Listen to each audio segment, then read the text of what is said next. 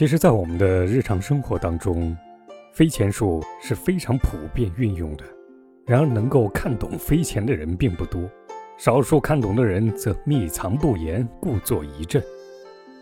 一个成功的营销员通常都会先观察客户的衣着、气质、举止，从而判断出客户的财力层次、喜好，找准他的弱点，完成销售任务。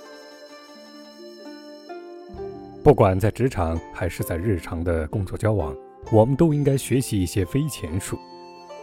今天我给大家带来一个案例：美国有一家面包公司，经理迪巴诺就以飞钱之法勾住了纽约大饭店的经理，而使自己的面包公司事业兴隆。迪巴诺的面包公司远近闻名，十分畅销。然而，离他最近的一家纽约大饭店却一直对他不理不睬。迪巴诺十分纳闷，他决定敲开这家大饭店的门。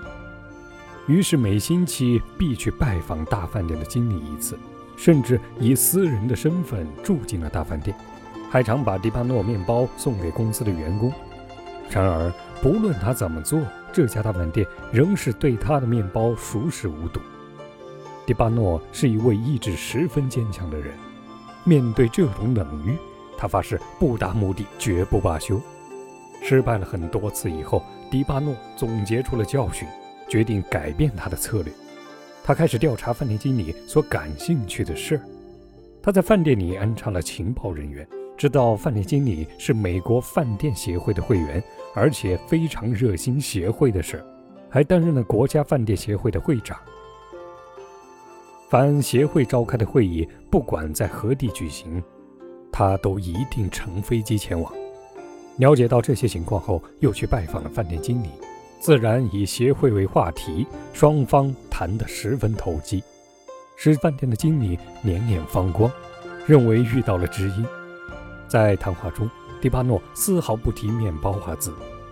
几天以后，饭店的采购部门先给迪巴诺打了一个电话，要他把面包样品和价格表送过去。迪巴诺赶到饭店后。采购组长第一句话就问他：“您用了什么绝招，使我们老板这么赏识你？”其实这样的飞钱的场景有非常的多，欢迎大家结合自己现实生活中的实际情景，来给大家讲一讲你们生活当中的飞钱术。